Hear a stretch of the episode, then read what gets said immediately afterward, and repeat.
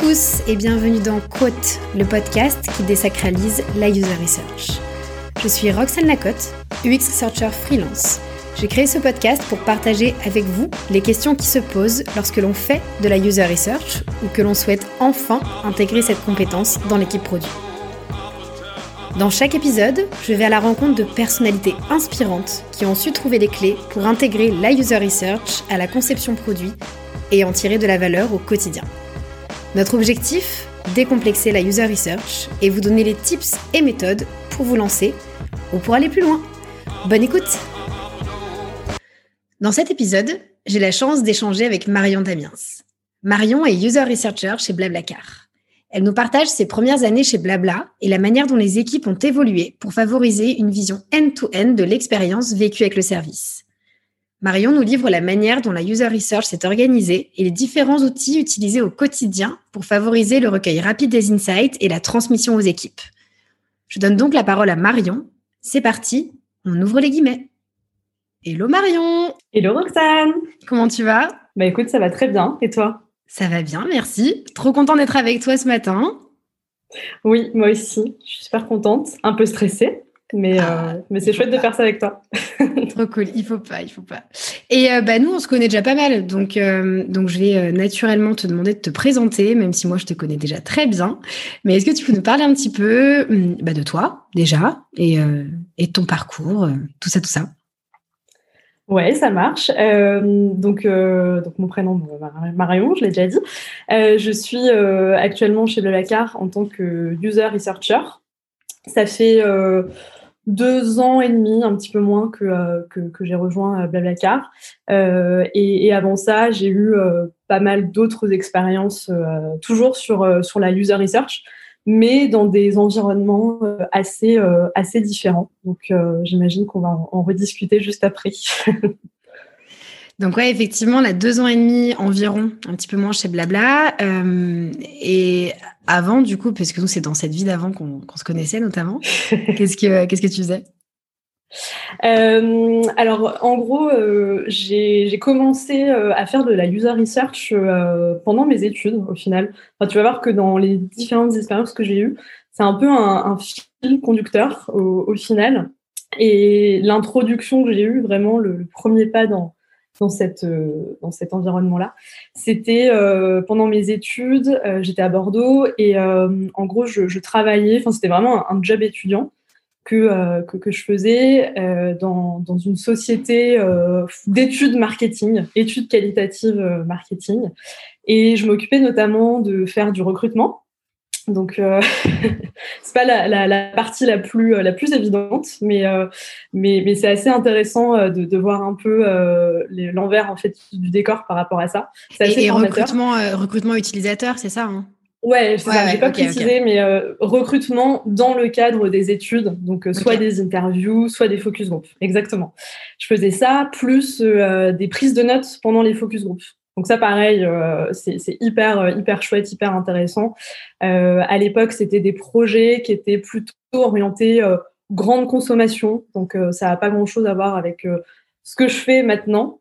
Mais ça a été un peu ouais mon, introduction à la user research, euh, sachant que à l'époque, euh, enfin moi en tout cas, je parlais pas encore du tout de, user research, c'était vraiment euh, études qualitatives, études marketing. et, suite à ça, enfin suite, à cette initiation, j'ai eu envie de, faire un stage un peu plus approfondi. Donc j'ai fait un stage de six mois, enfin le stage de fin d'études en fait, dans, dans un pareil un institut d'études, donc toujours orienté Cali à Paris. C'était une toute petite structure. C'était super familial, euh, très bonne ambiance euh, avec, euh, avec les autres personnes de l'équipe. Et, l'avantage d'être dans une toute petite structure, c'est que bah, très vite, tu mets aussi les, mains à la pâte, les mains dans le cambouis. Donc, assez rapidement, j'ai commencé à faire, à animer mes premiers entretiens, à aller vraiment sur le terrain, à m'occuper aussi un peu plus de, de, de la partie analyse des, des, des, insights. Donc, donc ça, ça a duré deux ans.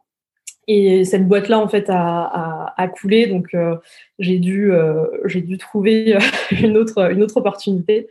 Euh, et, en fait, en, faisant des recherches de, enfin, du coup, d'emploi, de, je suis tombée sur une annonce d'Accence donc en lisant la fiche de poste, je me dis bah trop cool. Enfin, ça, correspond vraiment à, à, ce que je faisais moi dans cet institut, avec en plus une orientation un peu plus digitale pour le mmh. coup. Moi, j'avais un peu bossé sur sur des projets digitaux dans, dans, cet institut. On avait un, client qui était, enfin qui est oui SNCF à l'époque, ça s'appelait Voyage SNCF.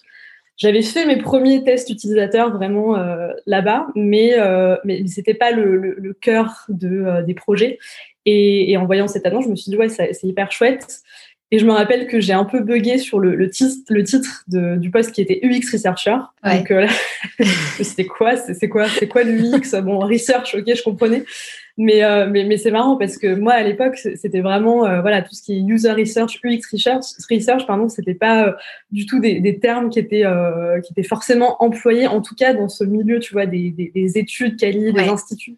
J'ai l'impression que maintenant, de plus en plus, mais mais ça, c'était il y a déjà bah, 10 ans.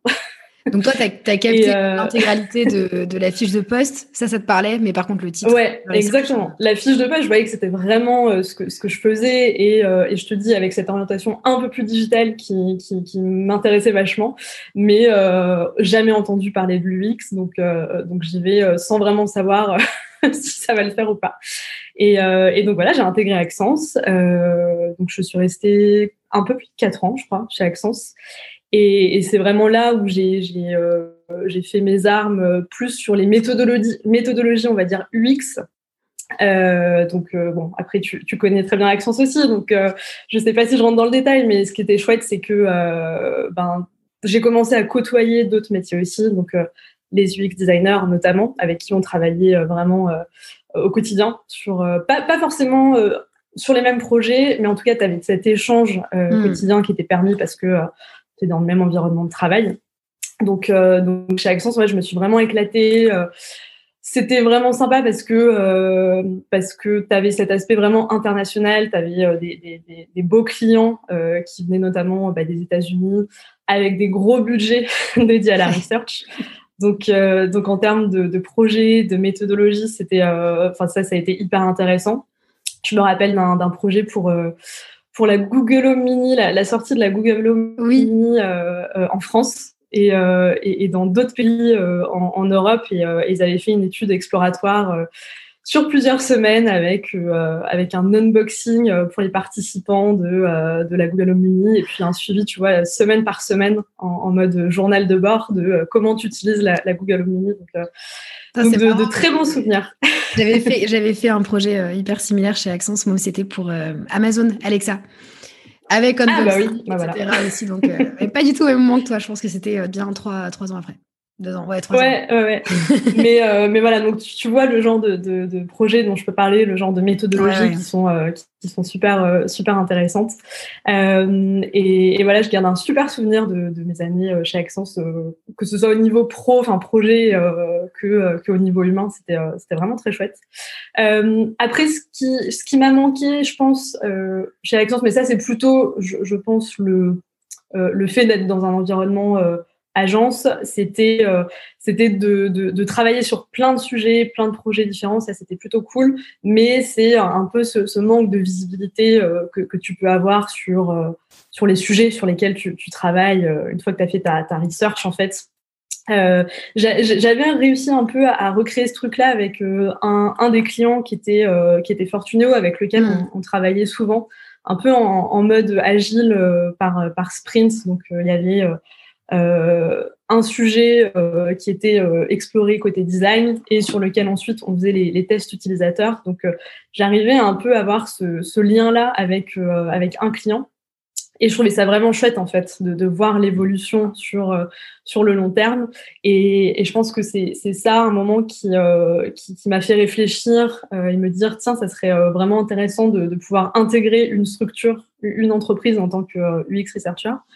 Sauf que, euh, sauf que bah, j'avais pas forcément pour projet de partir à l'étranger. Et, et c'est vrai que euh, en France, au final, euh, c'était assez euh, limité encore à l'époque, parce que ça, c'est pareil, ça remonte à bon 2017-2018, donc c'est pas c'est pas si vieux, mais mais au final, en 3-4 ans, les choses évoluent assez vite. Donc il y a de plus en plus d'offres, mais il y a encore 3-4 ans c'était c'était pas forcément le cas. Donc donc moi j'ai commencé à regarder, mais mais sans que ça donne vraiment rien.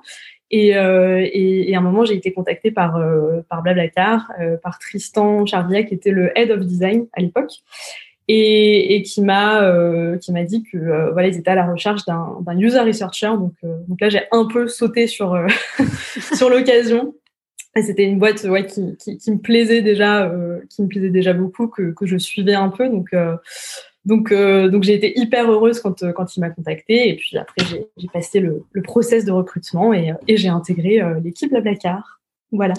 Trop chouette. Et, et du coup, Tristan t'appelle euh, l'idée, c'est que tu rejoignes en tant que première user researcher. Est-ce qu'il y avait déjà des user researchers sur place? Comment, comment ça se passait? Alors, ouais, je vais t'expliquer. Donc, euh, en gros, euh, quand il m'a appelé, il n'y avait plus de, user researcher dans l'équipe à ce moment-là. Et, et, en fait, il y avait eu quelques mois auparavant une restructuration au niveau vraiment global de l'entreprise euh, il y avait eu pas mal de, de, de, départs aussi. Et, euh, et en fait, euh, un ou deux ans avant, il y avait effectivement des, des user researchers, une équipe de d'ailleurs trois ou quatre, peut-être quatre personnes au moment où ils étaient le, les, les, plus nombreux. mais cette équipe-là n'était plus en place, n'existait plus quand, quand moi je suis arrivée. Donc, euh, donc lui, son objectif, c'était de, euh, de, de, réintégrer du coup la, la, user research en interne. Et, euh, et en fait, ce qu'il voulait, c'est qu'on commence un peu construire la user research brique par brique. Et, et la première brique, en fait, c'était vraiment sur la partie test utilisateur. Il y avait un, un gros besoin de, de scaler en fait les, les tests, notamment à l'étranger notamment sur euh, sur des marchés où, euh, où Blablacar est présent aujourd'hui.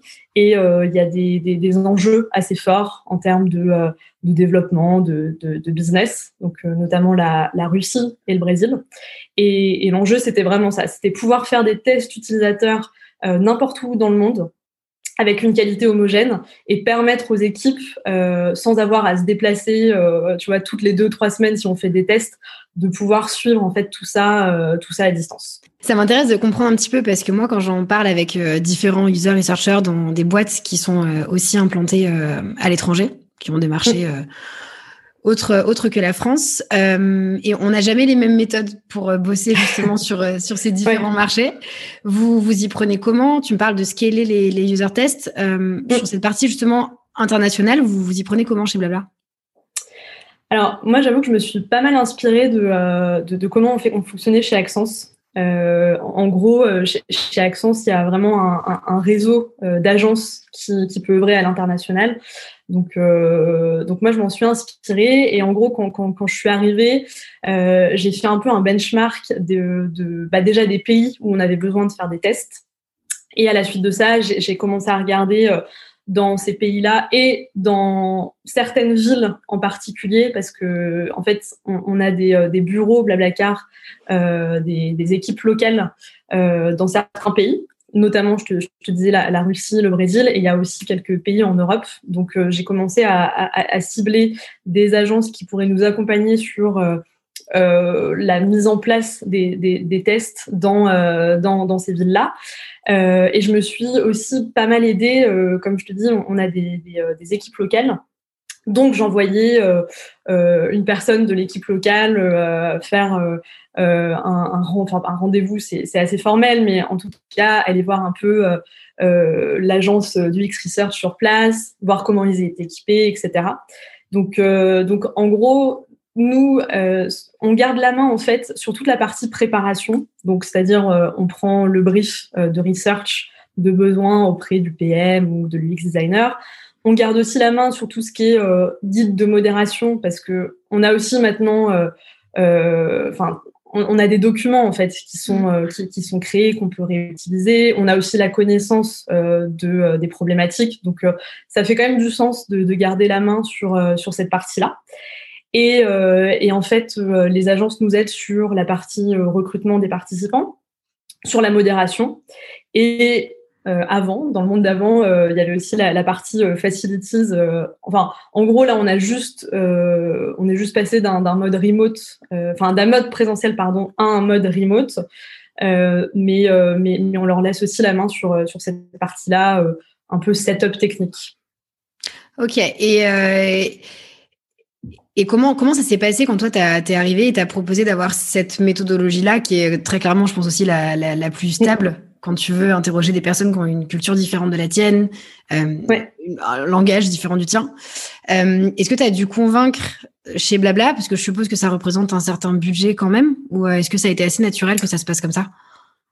Alors, en fait, en gros, la manière dont ça se passait avant, c'est que les équipes étaient euh, beaucoup plus mobiles et avaient beaucoup plus l'habitude de, se déplacer euh, justement euh, pour une journée de test ou deux à, Moscou. Et en fait, en termes de budget, c'était littéralement énorme. Donc, donc, si tu veux, au niveau budgétaire, le, fait, alors oui, d'externaliser une partie de, la research, ça a un coût, certes, mais, mais, mais je pense qu'au final, euh, c'était beaucoup plus euh, beaucoup plus intéressant voire économique de, mm. de, de, de faire ça de cette manière-là euh, et, et, en plus c'est vrai que tu as des grosses différences de de, de budget d'un pays à l'autre nous on fait beaucoup de tests en Russie et, et, au final c'est des tests et c'est des projets de research qui coûtent généralement pas très cher mais, mais tu as vraiment une disparité, enfin, tu as, vraiment des différences entre, entre les marchés, ça c'est clair.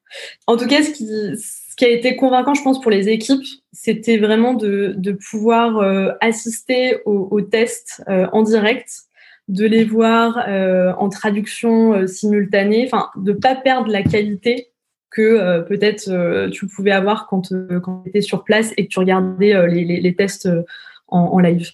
Ok, ok, ok, cool. Et donc, le focus au début a été comment on scale les tests utilisateurs? Ça, c'était tes premiers mois, première année. Ça a duré combien de temps déjà, ce, beau focus-là? Ça a duré au final, euh, je dirais bien un an.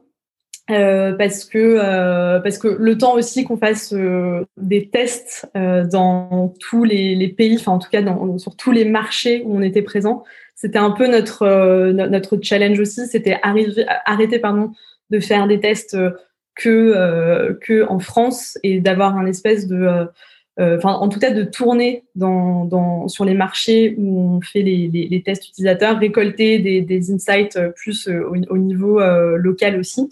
Donc, donc ça a pris quand même un, petit moment pour bah voilà, tester les agences, revoir un peu le, le, le setup si, si besoin. ouais, c'est ça. Ok. Et euh, je pense que c'est une question qui pourra aussi s'appliquer euh, sur la partie plus discovery. Mais pour l'instant, en tout cas, on va rester sur les user tests. Euh, je suppose que quand vous faites une étude en Russie ou Brésil, il y a des insights qui vont vraiment toucher au local, donc au pays en question, au marché en question, et il y a des insights qui, eux, vont pouvoir être utilisés d'un point de vue peut-être global. Est-ce que là-dessus, vous avez une, manière de faire pour euh, justement dispatcher les insights aux, bonnes équipes, euh, que tout le monde puisse avoir accès à ça? Comment vous y prenez? Mm. Oui, c'est une, une, super bonne question. Euh, je pense que euh, ça fait un peu écho à bon, les sujets que tu as, déjà abordés dans le, euh, dans, dans le podcast avec les, sujets autour des, des repositories euh, euh, et ce genre d'outils-là, que nous, on essaie de, de, de mettre en place petit à petit. Et je pense que ouais, tu as, as, raison. Nous, on avait un peu ce, ce biais de, de, de faire un projet de research, créer un, un, deck avec les insights qui sont relatifs à ce projet et de pas forcément avoir ce réflexe de prendre les, les insights un peu plus euh, transverses euh, et, et, les ressortir et, euh, et, comme tu disais, les, les, les transmettre euh, aux bons, aux bons stakeholders. Donc, donc ça, c'est quelque chose qu'on qu'on essaie de, de, mettre en place petit à petit, effectivement. Ouais, et, euh, et ça prend du temps. ouais, ça, ça, prend, euh, ça prend du temps. Plus on, plus on en parle avec d'autres, plus on se dit, OK, c'est quand même pas quelque chose qui du jour au lendemain. Complètement. Ok, et donc, euh, donc ce, ce premier focus-là, donc à ce moment-là, tu étais euh, seul user researcher. Euh, qu'est-ce qui s'est passé, qu'est-ce qui s'est passé après? Euh, Eh bien, écoute, euh, on, a décidé de, recruter euh, une, personne dans, l'équipe, en plus, sur la, research. en fait, l'équipe produit, l'équipe design a, pas mal évolué et a beaucoup grandi depuis, depuis moi, mon arrivée. Euh, donc, euh, donc fatalement, euh, les, les, besoins en user research euh, euh grandissent aussi. S'il y a plus de squads, s'il y a plus de, de PM, de, de, designers, il y a plus de d'insights également à, à, à, récolter de l'autre côté. Donc, on a décidé d'ouvrir un, un poste de, de, researcher Bon, ça a été un peu postpone avec euh, avec le, le, Covid. En fait, mm. on avait décidé d'ouvrir le poste, je pense, en, en février et, euh, et, voilà, en mars, on était déconfiné. Donc, euh, donc en fait, tout ça a été décalé de, de, de, de plusieurs mois.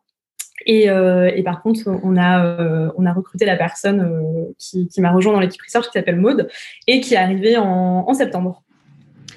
Ok, et donc Maude est arrivée en septembre. est-ce que ça, est-ce que vous travailler toutes les deux de la même manière, euh, avec les mêmes équipes, et c'est un peu quand quelqu'un a le temps, euh, la personne prend. Ou est-ce que vous avez une organisation particulière, euh, chacun vos rôles précis, ou comment ça fonctionne?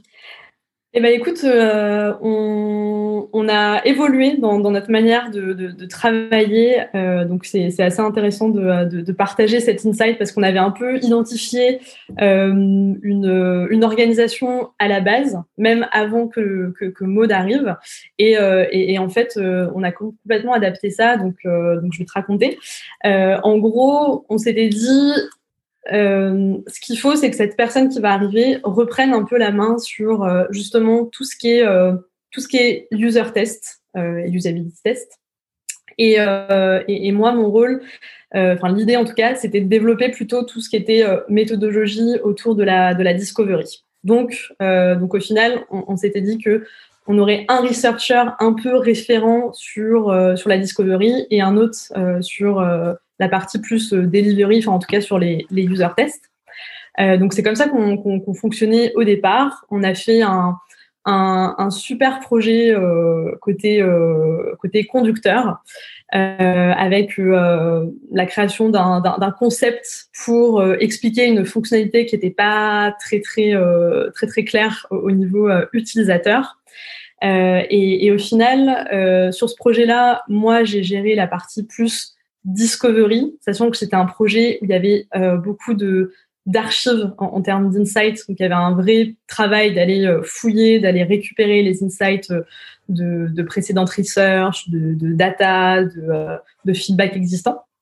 Et, ensuite, Maude s'est occupé du coup de la, partie user test, de mettre en place les tests sur les différents pays, etc.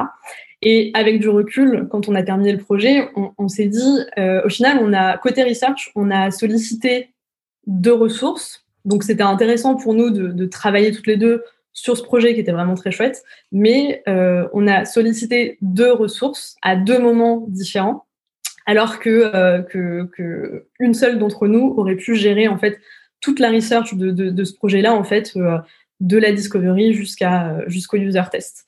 Euh, et, et, on a réfléchi euh, à comment est-ce que, euh, qu'est-ce qui ferait plus de sens en fait pour euh, pour, pour nous en termes d'organisation. Et, et, en gros, ce qu'on a décidé, c'est de, euh, de, de, se répartir les, les, les, squads, les squads produits, et d'intervenir, enfin d'avoir chacune en fait des, des, des, des sujets bien bien déterminés qu'on qu'on lead sur sur la research. Donc voilà, maintenant on est, euh, on est, on est référente chacune de euh, trois squads et on s'occupe de la research pour ces trois squads, euh, pour ces trois squads chacune, de, enfin peu importe la, la, méthodologie derrière le besoin en research. Ok, donc au final vous étiez donc mode sur la partie plus user testing, toi sur la remise en marche. Je dis ça, mais peut-être que je me trompe. D'ailleurs, tu vas me dire de la discovery euh, parce que ça m'emmène à une question que je ne t'ai pas posée avant. Euh, sur tout ce focus que tu as eu toi quand, avant que Mode arrive, donc plus euh, user testing, est-ce que est-ce que tu faisais quand même de la discovery? Est-ce que c'était pas le focus? Ou est-ce que c'était peut-être les, PM qui en faisaient? Comment ça fonctionnait à cette époque-là? Si, si. En fait, il y a, toujours eu de la, de la discovery, mais en fait, il n'y avait pas vraiment de, en tout cas côté research, il n'y avait pas vraiment de, process clairement défini, autant que sur la partie user test. En fait, je pense que c'était ça la, vraie différence, c'est que en arrivant et en mettant vraiment en place un vrai process euh, avec des méthodologies bien définies, des outils bien définis, etc., sur les user tests, on a mis vraiment le, focus là-dessus.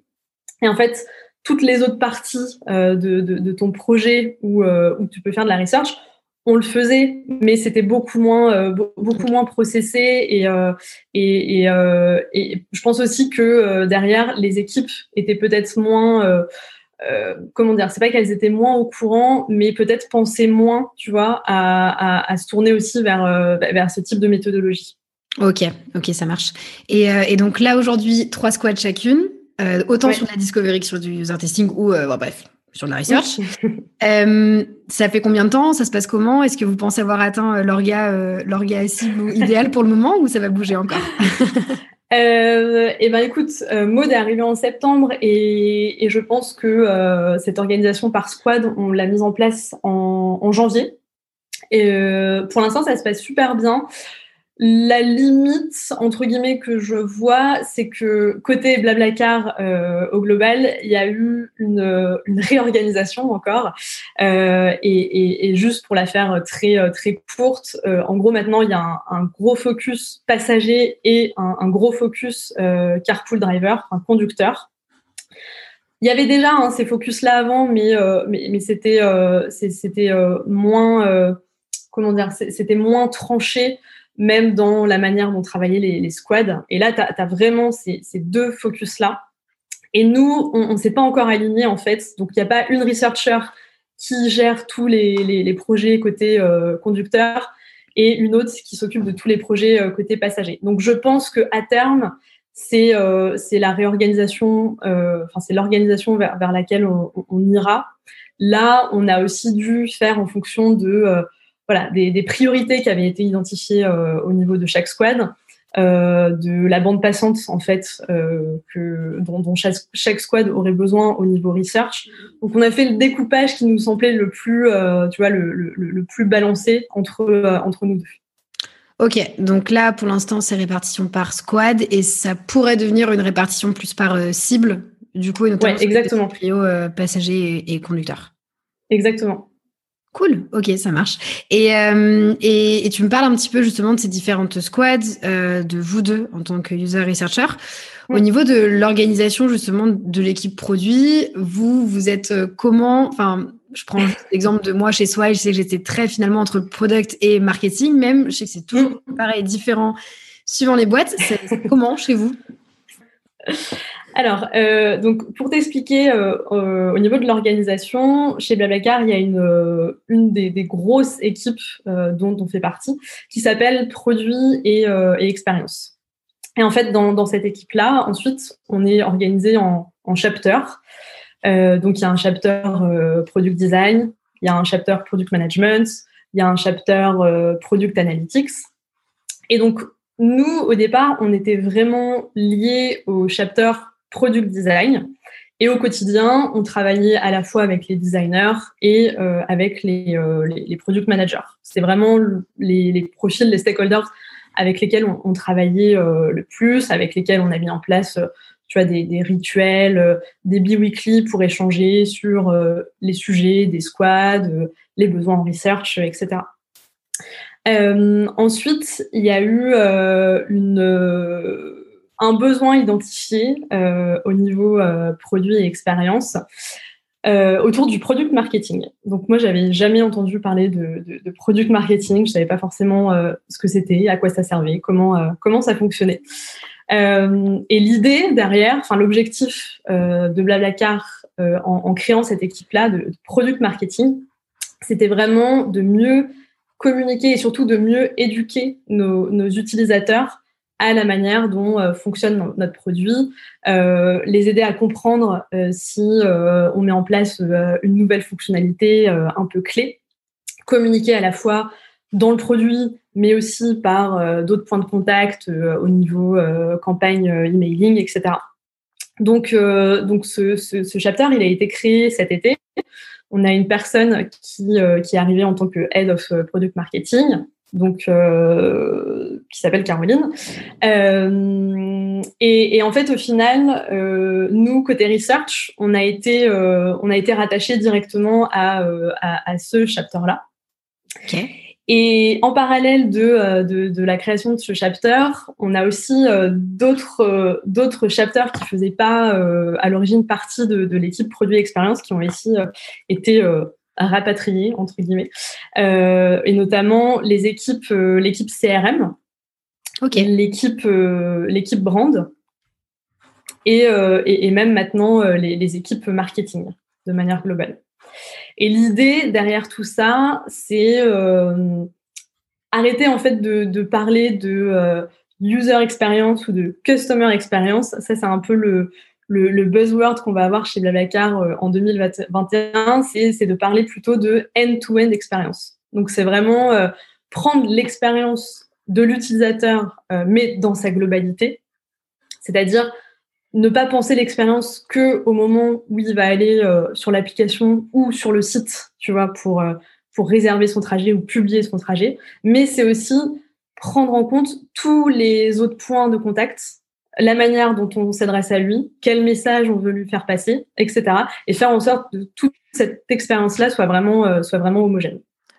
Ok. et, du coup, ça veut dire qu'on compte aussi dans cette euh, dans cette end-to-end expérience tous les moments de euh, je reçois un email Blablacar, etc. Toutes les campagnes. et donc c'est oui, ça fait sens d'avoir le market, brand, etc. dans dans la boucle produit. Quoi. Exactement. Et je pense que ça, on s'en est rendu compte toujours sur, euh, sur, sur, ce projet dont, dont, je te parlais, côté, euh, côté conducteur, où on, on travaille depuis, euh, depuis un moment sur, sur une feature qui est, qui est assez clé pour, pour le produit et, et où on s'est rendu compte que la manière dont on l'expliquait sur le produit lui-même, c'était complètement inexistant. La manière dont on en parlait dans les emails, dans les push notifs, c'était pas du tout clair il n'y avait pas de, cohérence en fait entre les, différents messages. Et c'est vraiment sur ce projet-là qu'on s'est rendu compte de, l'importance d'avoir euh, d'avoir quelque chose d'homogène en termes de, messages, de même de tone voice euh, sur le message que tu fais passer. Et, du coup, ça veut dire qu'aujourd'hui, il y a cette grosse équipe end-to-end expérience, c'est ça? Ou est-ce que c'est toujours l'équipe euh, produit et expérience? Ouais, pour l'instant, il n'y a pas eu de, de, de, changement officiel de nom. Donc, okay. on est toujours l'équipe produit et expérience. Mais Ça qui marche. englobe, comme je te disais, euh, ces, ces, autres disciplines et, et, euh, et tous les, les, les, points de contact euh, qu'un qu utilisateur peut avoir avec Blablacar.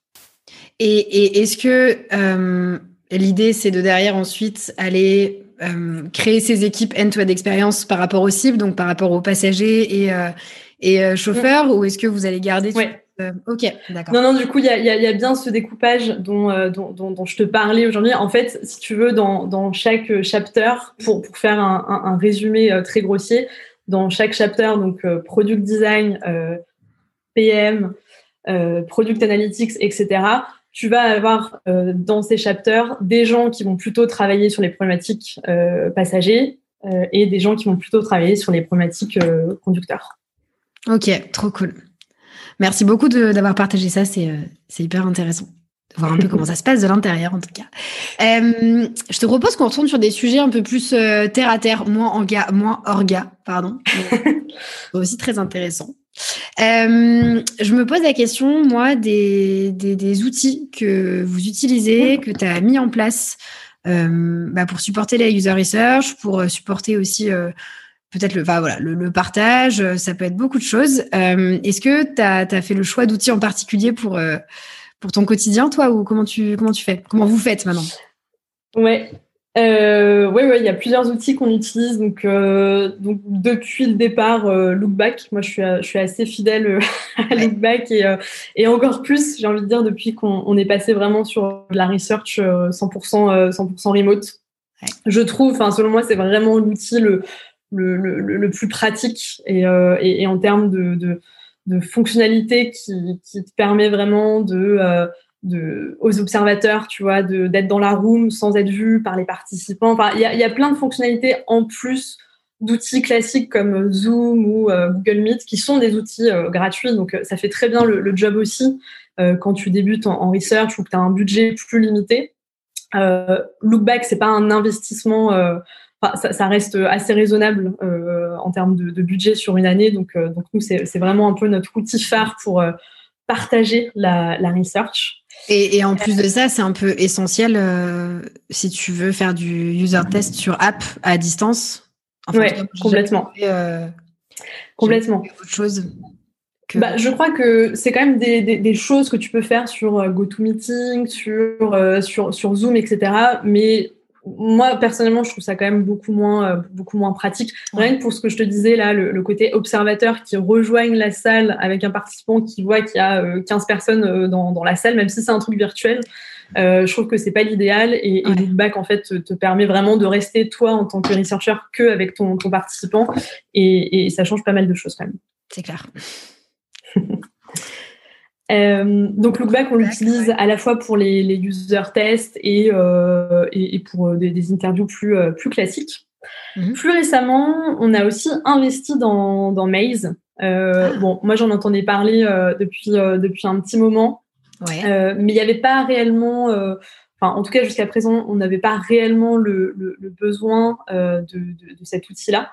Et, et, en fait, donc je te parlais de Maude qui est arrivée dans l'équipe en, en, septembre et qui a mis en place un truc euh, super chouette, euh, une méthodologie euh, sur la, user research qu'on faisait plus tellement qu'on avait pu faire avant le, Covid, mais, mais de manière très informelle et, et pour des bonnes raisons, c'est que c'est tout ce qui concerne les guérilla testing. Hmm. Donc, donc c'est pas non plus un, normalement une méthodologie. Enfin voilà, le, le, but du guérilla testing, c'est que ça aille vite, c'est que ça prenne peu de temps, que ça coûte pratiquement rien. Mm. Euh, et, en fait, on, Maud a réfléchi sur la, manière dont on pourrait justement euh, récolter des, retours utilisateurs quand on est toujours sur la phase design, euh, que ce soit sur une question sur le, design de la page, sur le contenu aussi, où il y a pas mal de réflexions et, et, c'est aussi un point qu'on voit beaucoup sur les user tests. C'est tout ce qui concerne le, contenu bah, sur les, fonctionnalités qu'on teste. Et, euh, du coup, euh, Maud a réfléchi sur euh, quel outil, quel process on, pourrait avoir pour permettre aux designers à cette phase-là de d'avoir des, des, retours utilisateurs assez rapidement. Ouais, et enfin c'était ça le, point principal, c'est sans que ça prenne trop de temps à mettre en place de notre côté hmm. et, et sans que ça prenne trop de temps pour avoir des retours côté utilisateur.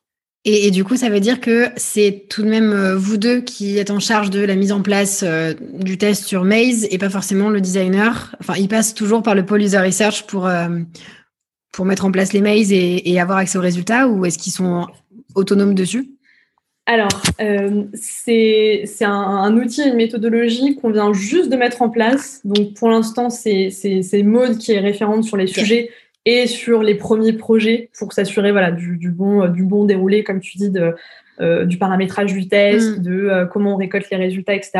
L'idée euh, sur euh, à moyen, on va dire à moyen terme, c'est vraiment de laisser les, les, que ce soit un designer ou un PM d'ailleurs en autonomie sur euh, sur cette partie-là complètement. Ce qui est hyper chouette avec Maze, c'est que donc tu peux faire soit des tests utilisateurs à distance et non modérés, soit même des, euh, des, plus des, des, des surveys, euh, donc euh, des, des, questionnaires. Ouais. Et, et, ensuite, une fois que tu, tu fermes, enfin que tu, tu, clôtures ton étude, tu as accès directement à un rapport sur Maze qui est, qui est assez interactif. Et, et, ça, pareil, tu peux le partager aux équipes sans avoir derrière à, à recréer, tu vois, un, un deck où tu, tu, tu, tu, tu relistes les, les insights du, du projet. Et nous, c'était, enfin, ça allait vraiment dans cette veine de, euh, il faut qu'on aille assez vite sur la mise en place, sur euh, les, les, les, insights qu'on récolte et qu'on passe pas trop de temps sur la partie analyse. Et en fait, Maze te, te permet aussi de gagner du temps sur, euh, sur cette partie-là. Trop bien. Et ouais, j'ai discuté justement avec Jonathan, le CEO de Maze, il y a deux, trois jours. Euh, il passera sur côte, donc je, je spoil pas trop, mais apparemment, enfin en tout cas, il y a des choses très ouf qui arrivent sur sur Maze. Ah, cool. Tu verras. Une surprise. Mais trop cool. Trop bien. ça vous permet, vous, au final, enfin, la finalité, c'est que ça vous permette de, de, gagner du temps et donc de mettre votre énergie sur des sujets mmh. Strat, etc., stratégiques, et, et, de rendre autonome les designers, PM, pour qu'ils puissent avoir des résultats hyper rapides sur du testing. Complètement. Complètement, avec, euh, comme je te le dis, pour nous, un objectif complètement différent de, euh, euh, des, des, des, user tests, par exemple. On n'est pas du tout dans, dans, dans, le même objectif. Là, c'est plus aller récolter des, des retours sur, voilà, je te dis, un design d'une page en particulier ou un contenu en particulier, vérifier un peu la, la compréhension autour de ça. alors que le, le, user test, nous, on est vraiment dans en fait, dans, dans l'évaluation du, du, du, flow, bah, un peu end-to-end, euh, comme, comme je t'en parlais tout à l'heure. Donc, les, les, objectifs sont complètement, euh, sont complètement différents, en tout cas euh, chez nous. Ouais, donc Maze chez vous, c'est vraiment valider une intention assez simple et pas forcément aller rechallenger ou, ou creuser, comprendre un parcours. Exactement. Cool. Trop cool, ok. Merci beaucoup pour, merci beaucoup pour ton partage. Donc, Maze, tout frais chez vous, look back pas tout frais, vous le savez depuis longtemps. Euh, il y a d'autres choses que, que tu utilises ou que vous utilisez avec euh, Mode au quotidien ou c'est principalement ces deux outils? Euh, on utilise aussi Notion depuis, depuis peu de temps. et, et, en gros, on, a créé un Notion pour, bah, pour notre repository côté research. Alors, on n'est pas du tout à un stade de de faire de, de, de l'atomic research avec mm. euh, avec euh, Notion. C'est pas le, enfin en tout cas c'était pas notre notre objectif de, de départ. Là l'idée c'était vraiment de mieux centraliser déjà euh, les projets et surtout les, insights de nos, nos, différentes research. et, et, nous on a choisi Notion parce que par rapport à d'autres outils de, de, de repository des bouteilles, etc. Euh, moi, j'avais regardé un petit peu et j'avais l'impression qu'avec Notion, au final, je pouvais faire quand même euh, pas mal de, choses que ces autres outils me permettaient de faire. Et, euh, et on s'est dit c'est un, un, un, bon test euh, pour pour mettre en place justement un, un repository, en tout cas euh, le, le, premier niveau, on va dire, d'un repository. Et, et, en plus de ça, on, on, fait partie du coup de des, des, des, équipes un peu pilotes chez Blablacar qui qui testons Notion en, interne pour voir si à terme c'est un outil qui peut être développé plus à, l'échelle de, de, la boîte. Mais ouais, trop intéressant. Et, tu vois, chez, chez Swile, avant de partir, j'avais commencé à mettre ça en place aussi, mais sur une seule des cibles. Et l'idée, c'était de réussir à créer un repository. Je fais des guillemets avec mes doigts hein, pour ceux qui peuvent voir. mais en se basant sur une journée. C'est-à-dire qu'en fait, j'avais donc un, tableau, hein, euh, enfin un Kanban, format Kanban sur euh, Notion, avec euh, une colonne égale un moment de l'expérience. Et ça me fait mm. penser à ce que tu me racontes justement sur votre vision de, de l'expérience end-to-end. C'est-à-dire qu'évidemment, moi, j'avais un moment de l'expérience qui était je reçois tel mail d'onboarding, etc., etc. Et ensuite, chacun de mes insights venait nourrir justement une partie de cette expérience-là. Et, euh, et euh, je liais en fait simplement euh, les insights intéressants pour les devs bah, au lead dev, pour le market au market, etc. Et du coup, chacun savait où aller dans l'expérience. Et, et ça, c'était chouette de pouvoir le faire sur Notion. Et c'est finalement plus complexe de faire sur des outils même qui sont faits pour, on va dire, ou en tout cas qui sont poussés plus loin. Donc ouais, je trouve que c'est vachement bien de commencer par, mm-hmm. par Notion. T'as grave raison. Donc voilà, ça c'est euh, plutôt euh, du, du, côté euh, partage des, des, des insights. Et sinon, on utilise Slack aussi pas mal pour, pour communiquer sur, sur la research. Ouais. En fait, ce qu'on faisait quand on était en, toujours en, en présentiel et, et, au bureau, euh, on arrivait à, broadcaster. Euh, alors c'était surtout au niveau des, tests utilisateurs parce que c'est ce qui est le plus, engageant, enfin plus simple, je trouve, à, partager, euh, tu vois, au, niveau des, des, stakeholders ou même à l'échelle de, la boîte. Donc, donc nous, on a, on a des, plusieurs écrans, des, écrans géants dans les open space. Et quand il y avait des tests utilisateurs, on broadcastait ça sur tous les écrans. Donc les gens s'arrêtent, sont curieux. tu vois, il y a un, un, au niveau de l'open space, euh, les gens s'assoient dans les canapés, prennent un café, regardent les tests. Donc, euh, ça, c'était hyper chouette. Et c'est vrai qu'on avait un peu perdu ce, ce côté-là, forcément, avec le, le, le remote. Et, et, et, du coup, on a créé un, un Slack channel où en fait on, met des petits messages quand il y a des tests utilisateurs avec les accès à Lookback pour inciter les gens à, à regarder ça même si c'est à distance. Trop cool, merci Marion pour tout ce que tu nous partages, c'est trop chouette. Je pense qu'on a fait le tour de pas mal de choses, je ne sais pas ce que tu en penses. Ouais, non, non, c'est, euh, ça, ça, me semble assez complet. En tout cas, c'est vraiment euh, nous les, les, gros projets hein, sur, les, sur lesquels on, est en ce moment euh, chez Blablacar et dans l'équipe research. Trop bien. Et dernière question, avant que je te pose la dernière question, très logique ce que je dis. est-ce que, est-ce que l'idée et l'objectif, c'est de rester à, à deux en user research pour le moment, ou est-ce que vous avez déjà en tête de, de faire grossir l'équipe assez vite? Euh, alors à très court terme, on n'a pas prévu de, recruter pour le moment, donc on reste, euh, on reste deux. Après, comme je te le disais, euh, les, autres équipes évoluent très rapidement, que ce soit côté product management, côté même product marketing, pareil côté product design, il y a plusieurs postes d'ouverts. Donc, comme je te le disais, si ces équipes-là grossissent, il y aura forcément plus de besoins côté euh, research et il se peut, euh, voilà, peut-être à moyen ou, long terme, euh, on, recrute aussi côté research, j'espère. Trop bien. Je vais suivre ça de près. Trop cool. Bah, merci beaucoup, Marion. dernière question, et là, c'est pour de vrai cette fois-ci. Tu as dû l'entendre sur les deux derniers épisodes, puisque tu oui. les as écoutés. Je te lance le petit challenge de la fin, ou plutôt tu vas me lancer un challenge. Est-ce qu'il y a une personne en particulier que tu aimerais entendre sur ce podcast? Oui, euh, j'avais prévu le coup, j'ai préparé ah. la réponse. Euh, j'ai échangé assez récemment avec euh, alors Amélie Marconde, j'espère que je prononce bien son, nom. Elle est en fait arrivée en tant que Head of UX Research chez Deezer. Mmh. Ça fait pas très très longtemps, si je me souviens bien.